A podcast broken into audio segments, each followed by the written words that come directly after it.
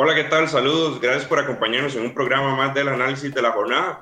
En esta ocasión para hablar de lo que fue la fecha 10 del torneo Apertura 2020 que se disputó el fin de semana y que tuvo la particularidad de que solo se disputaron el 50% de los partidos por el tema del COVID-19. Antes de pasar a repasar estos encuentros, paso a saludar a mi compañera Dinia Vargas. Buenos días, Dinia. Buenos días Adrián y buenos días a todos los amigos de cerroy.com. Sí, una jornada que se juega incompleta debido a que el grupo A, que no se había visto afectado hasta el momento por los casos COVID, ya presentó eh, contagios y entonces la, la fecha total del grupo A, la fecha 10, ellos no la, no la jugaron y estará, se estará jugando más adelante. En teoría la fecha iniciaba desde el sábado en horas de la mañana, sin embargo, como lo mencionábamos, por, por el impacto del del COVID-19 en varios equipos. Eh, UNAFUT tuvo que reprogramar varios encuentros y el primer encuentro que se dio fue el del Club Sport Cartaginés contra Sporting en el Estadio Fello Mesa el domingo a las 11 de la mañana. Victoria para el Cartaginés que a pesar de que tenía ocho figuras menos, eh, logra sacar el resultado en casa, lo que les permite mantenerse en la cima de su grupo. Lo comentó el técnico Hernández porque esto es una muestra de que el equipo brumoso todos son importantes, todos tienen que, estar disponibles, dispuestos a ayudar al equipo cuando, cuando sea necesario. Y bueno, ayer fue una, una muestra de eso, un partido que le costó mucho a Cartaginés, especialmente en el primer tiempo, porque no concretó las opciones y eso que también... Eh, Sporting jugó desde el minuto 13 del primer tiempo con un hombre menos debido a una expulsión y bueno, no, no concretó, eh, Marcel Hernández falló opciones, Andy Reyes también y hasta el segundo tiempo una individualidad de Araya, de Ronaldo Araya, logra romper ese cerco defensivo que tenía Sporting y Cartaginés logra esa anotación que tanto, que tanto había buscado. Sporting buscó, tuvo sus opciones en contragolpe, después eh, también eh, Cartaginés pierde a Heiker Sarabia y bueno, Sporting lo busca tanto que en los minutos finales hasta el portero Adonis Pineda va a buscar una, una, en una acción a balón parado, va a buscar su, a ver si logran encontrar ese gol del empate y más bien en el contragolpe. Eh, una salida rápida de Marco Madrigal y Marcel Hernández como buen definidor solo frente al marco hace el 2-0 que le da la victoria al cuadro brumoso decía el técnico Randall Rowe para evitar que, atacaran, ¿verdad? Al guardameta Donis Pineda, que fue propiamente él el que le dio la orden de que se fuera al frente en busca de ese, de ese gol del empate en los últimos minutos y que a la postre termina dándose en un contragolpe y el gol, el décimo gol de Marcel Hernández que les permite ya sentenciar en los minutos finales un triunfo que como le decíamos al principio le permite al cartaginés eh, ser líder y depender de sí mismo para continuar en esta posición. Ya en horas de la tarde eh, se dio otro partido en el Caribe, en el estadio Eval Rodríguez, la nueva casa de Limón en este torneo, los dirigidos por Luis Fernando Fallas, que lograron derrotar un gol por cero al Deportivo Saprissa, tercera derrota para los dirigidos por Walter Centeno en el certamen. Eh, decía Walter Centeno ayer que ya el Saprissa, si quiere ser campeón nacional, ya agotó la cuota de derrotas, lleva dos, Perdió dos partidos contra Cartaginés, pierde ayer contra Limón y bueno, es un llamado de atención que le hace el, técnico morado a sus jugadores debido a que Saprisa tuvo un primer tiempo bueno donde tuvo sus opciones, las dejó ir, especialmente una que tuvo eh, Daniel Colindres, Jonathan Martínez también tuvo ahí sus posibilidades, no la hicieron y en el segundo tiempo el equipo se relajó, no fue el mismo Saprisa y eso lo aprovecha muy bien Limón para ir a buscar sus opciones. Un gol de Carlos Sosa eh, en una jugada balón parado, donde otra vez el cuadro morado vuelve a fallar en, en, jugadas a balón parado. Es el sexto gol que le anotan desde, viniendo desde, desde una acción así y que también Walter Centeno lo comentó y tomó la responsabilidad. Para Limón un gran triunfo, ¿verdad? Porque lo llena de motivación y además lo acerca en ese objetivo que tiene de que es buscar meterse entre los dos primeros, que va solamente, y luego lo vamos a ver en la tabla de posiciones, que va solamente a un punto del Deportivo Saprissa.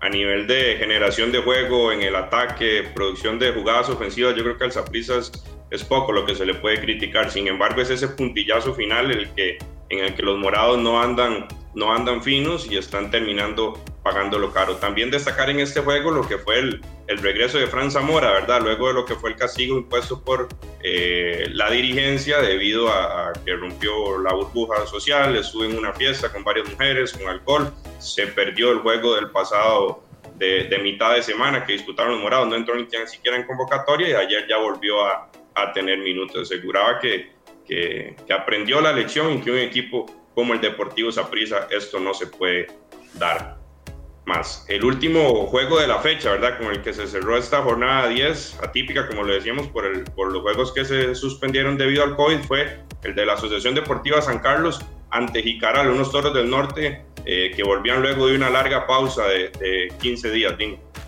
Un juego que, que, que, para ninguno de los dos es un buen resultado, ¿verdad? Tomando en cuenta que están en esa parte baja de la tabla de posiciones partido que fue muy trabado, muy cortado. Tuvieron los dos equipos sus opciones, pero tampoco las concretaron, no estuvieron finos y hasta se me pareció mucho al juego que, que vieron en la primera fecha, esos dos equipos cuando termina con un gol eh, de Jeffrey Valverde que le da en los minutos finales el triunfo a San Carlos. Esta vez no hubo gol y bueno, quedó como un sinsabor en, en, los, dos, en los dos equipos asegurar a Justin Campos que no es por, por poner excusas, decía él, así empezaba la, la declaración del técnico de San Carlos, pero que, que fue como un, reinicio de torneo para ellos, luego de lo que fueron 15 días eh, aislados, donde algunos jugadores del, del, equipo ni tan siquiera pudieron completar los entrenamientos debido al, al, a las afectaciones por el COVID-19, que no contaban con su con uno de sus delanteros como es Jorman Aguilar, quien se encuentra concentrado con la selección de Panamá, eh, que Julio Cruz, el mexicano, otro de sus de sus hombres en ofensiva tampoco pudo tener minutos ya que eh, se encuentra lesionado y que al final el empate no termina siendo tan malo, ¿verdad? Para lo que para lo, todos esos atenuantes que se dieron en la previa a este juego y que, que, si, y que si bien es cierto, ya habló con la dirigencia para dejarles claro que el, tema de la clasificación ya es un poco complicado y que deben eh, abocarse a construir equipos de cara a lo que se viene.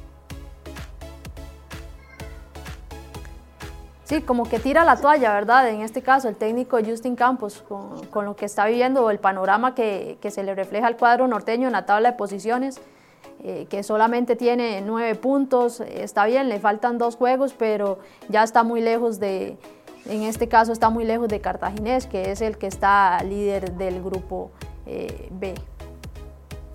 Con esos tres partidos se cerró lo que fue la jornada del fin de semana. Y vamos a repasar los otros juegos, ¿verdad? Los que estaban ahí en agenda y que se tuvieron que suspender de, de última hora a lo largo de la semana debido al tema del, de los brotes que se dieron en diferentes equipos por el COVID-19. Incluso para el viernes, en horas de la, de la mañana, todavía estaba en firme, ¿verdad? El compromiso entre el Municipal Grecia y el Club Sport Herediano en el Estadio Valen Riñoni. Sin embargo, ese mismo viernes ya en, en, horas de la noche es que el Consejo Director de la UNAFUD luego de que Grecia confirmara que habían casos positivos, es que finalmente decide suspender este compromiso.